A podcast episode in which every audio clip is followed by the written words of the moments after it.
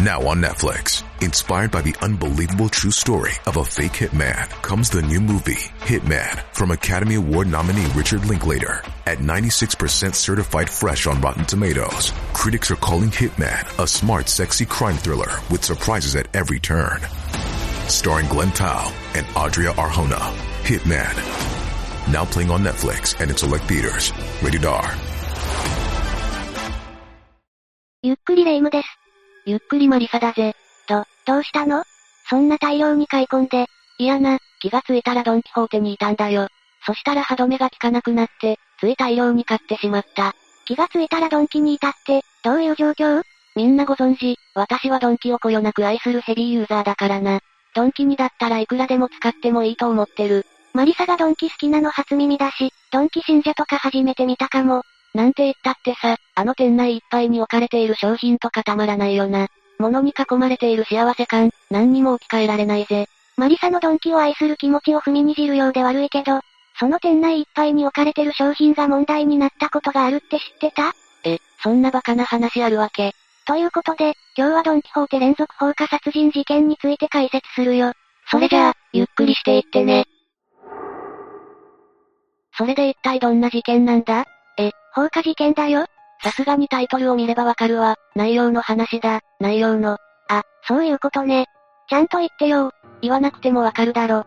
この事件はね、ある女性がドンキホーテの2店舗に連続で放火して、そのうちの1店舗で11人を死傷させた事件なの。え、まさかの女性だったのか。私はてっきり男性かと。その偏見は男性に失礼よ。ご、ごめん。まず2004年の12月13日夜、埼玉県埼玉市のドンキホーテ浦和花月店が放火されたの。そして放火した犯人は逃走して、浦和花月店は全焼。しかも店員3人が焼死して8人が重軽傷を負ったわ。うわ、なかなかエグいな。さらにその2時間後、同じ埼玉市内の、ドンキホーテ大宮大和田店の衣料品売り場が放火されたのよ。だけど店員がいち早く発見できたからぼやで収まったわ。犯人は逃走したけど、おいおい、ドンキホーテに恨みでもあるのか？それについては後ほど紹介するわね。そして2日後の12月15日午後、再び大宮大和田店が放火されて、40代の女性が買い物カゴを持ったまま逃走したわ。警察はこの女性を放火の重要参考人及び被疑者とみて、渡辺則子当時47歳をその日の午後10時過ぎに逮捕したって感じよ。マジか。それで、その犯人はどんな人物なんだ？渡辺則子は福島県出身で、埼玉県内の中学校を卒業してるわ。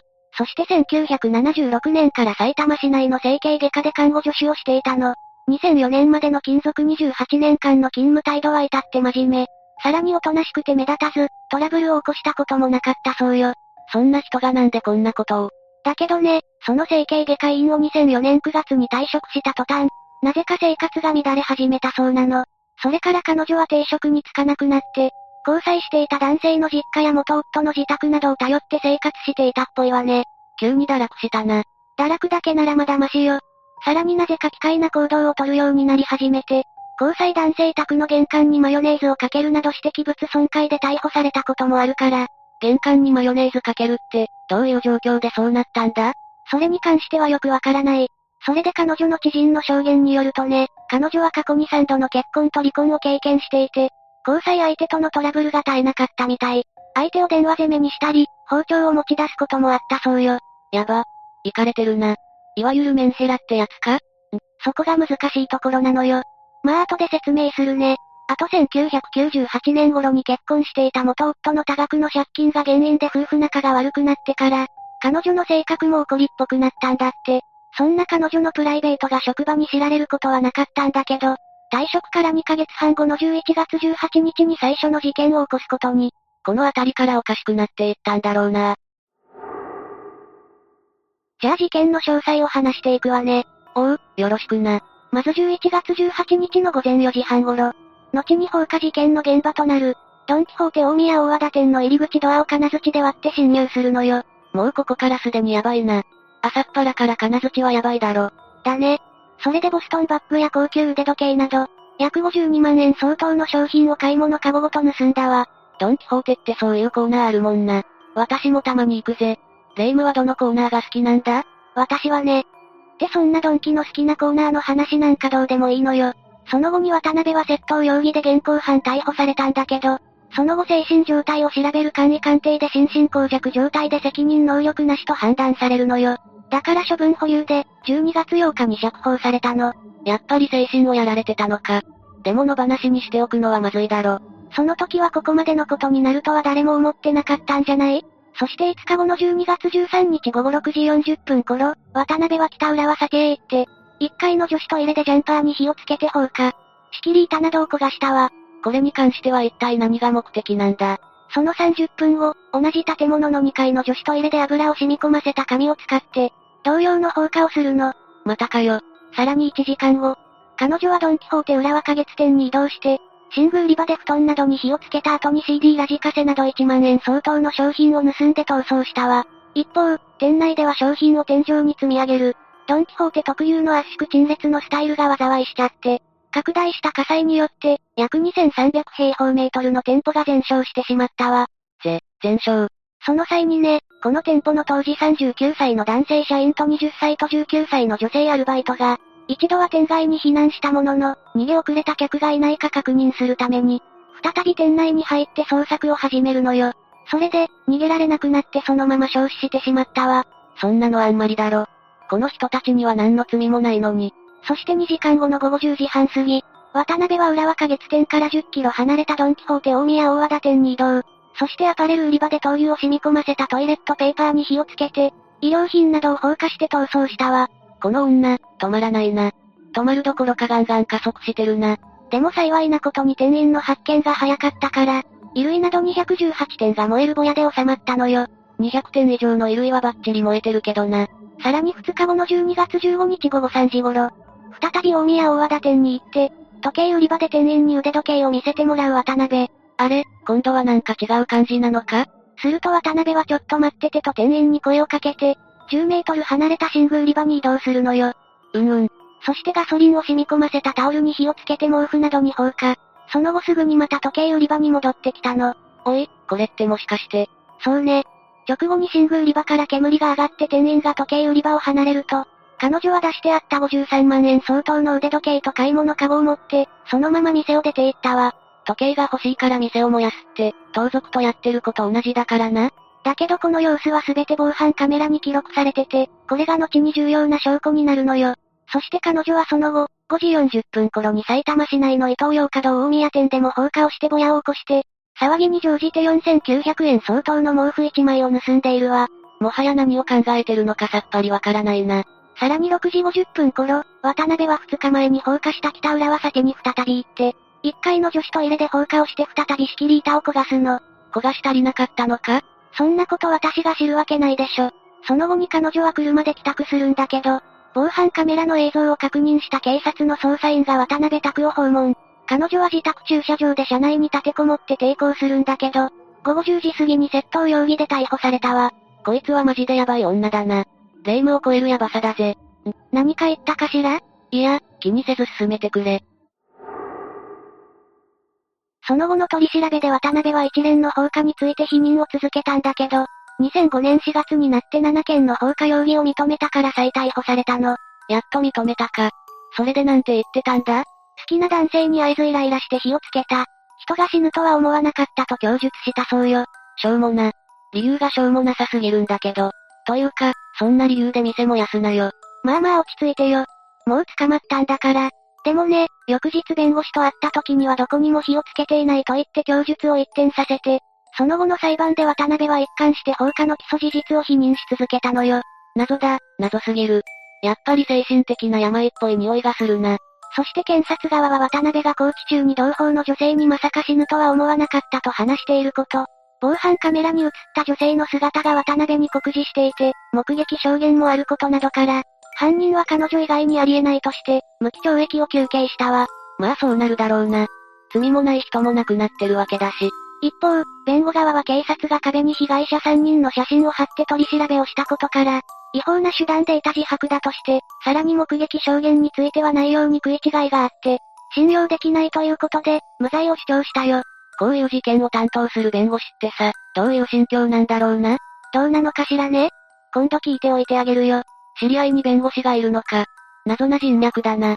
そして2007年3月23日、一審の埼玉地裁は検察側の主張を全面的に主張して、男性との交際が破綻した鬱憤を晴らそうとしたということで、彼女に無期懲役を言い渡したわ。鬱憤を晴らそうとして店を燃やすとか、常人の思考じゃないよな。うん？だけど弁護側は即日控訴して、控訴審で弁護側は、渡辺が前頭側頭型認知症だと主張するの。実際彼女は一審の被告人質問の時から、わかりません。やってません覚えてませんを繰り返していたしね。それって、その前頭側頭型認知症の症状なのか？おそらくね。それでね、東京高裁は交際相手や、その家族に対してだけ嫌がらせをしていたことなどから、責任能力がある70、80歳の高齢者と同程度の判断能力はあったとして、2008年5月に控訴を棄却したわ。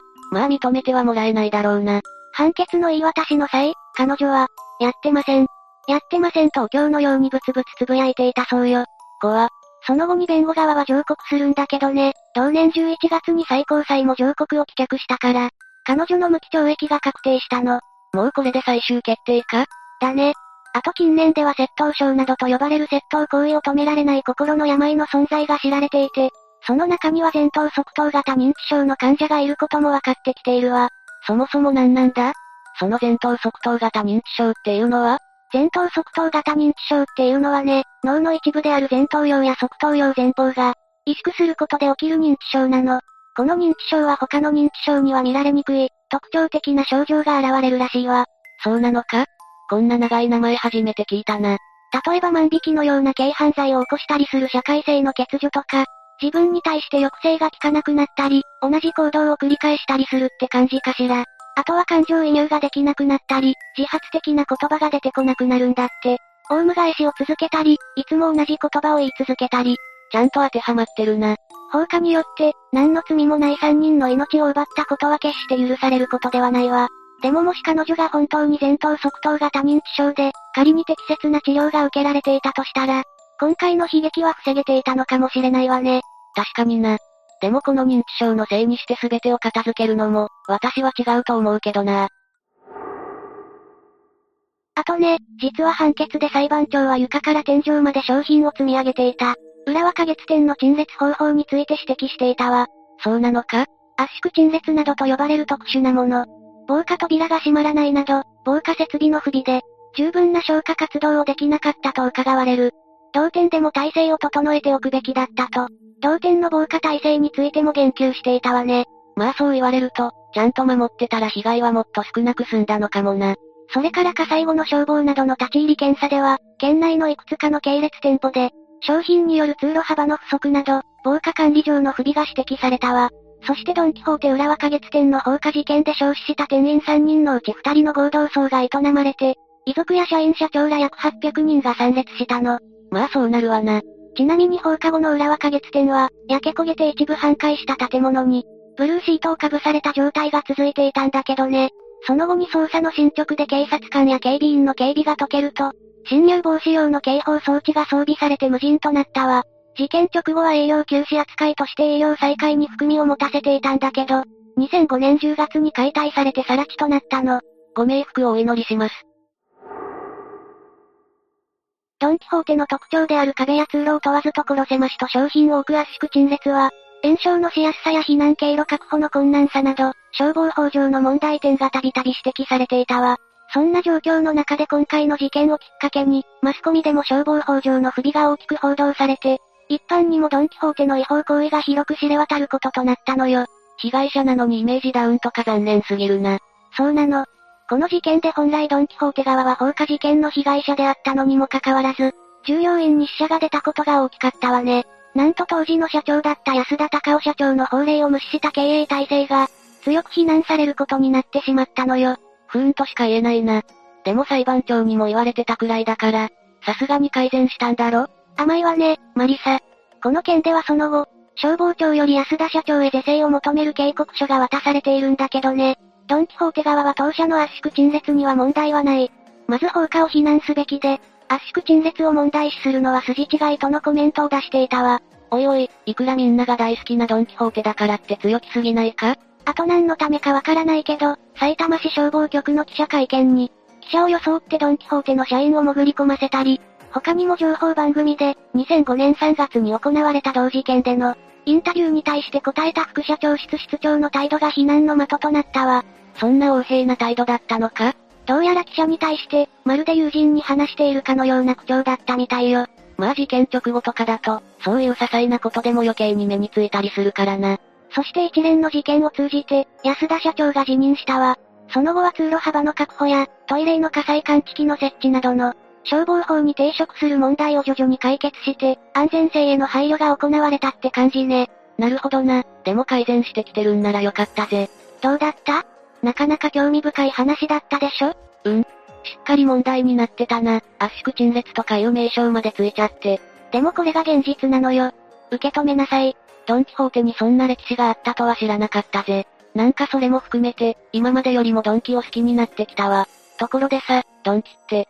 というか、今日はドンキのことよりも連続放火の方がメインだから。あ、そうだったな。これは失礼、つい。ということで、動画を見てる皆さん、もし店内とかで怪しい人を見かけたりしたら、すぐ店員さんに知らせたりするのを忘れないでね。なるべく被害を出さないためにもな。これでドンキホーテ連続放火殺人事件についての解説は終わりだよ。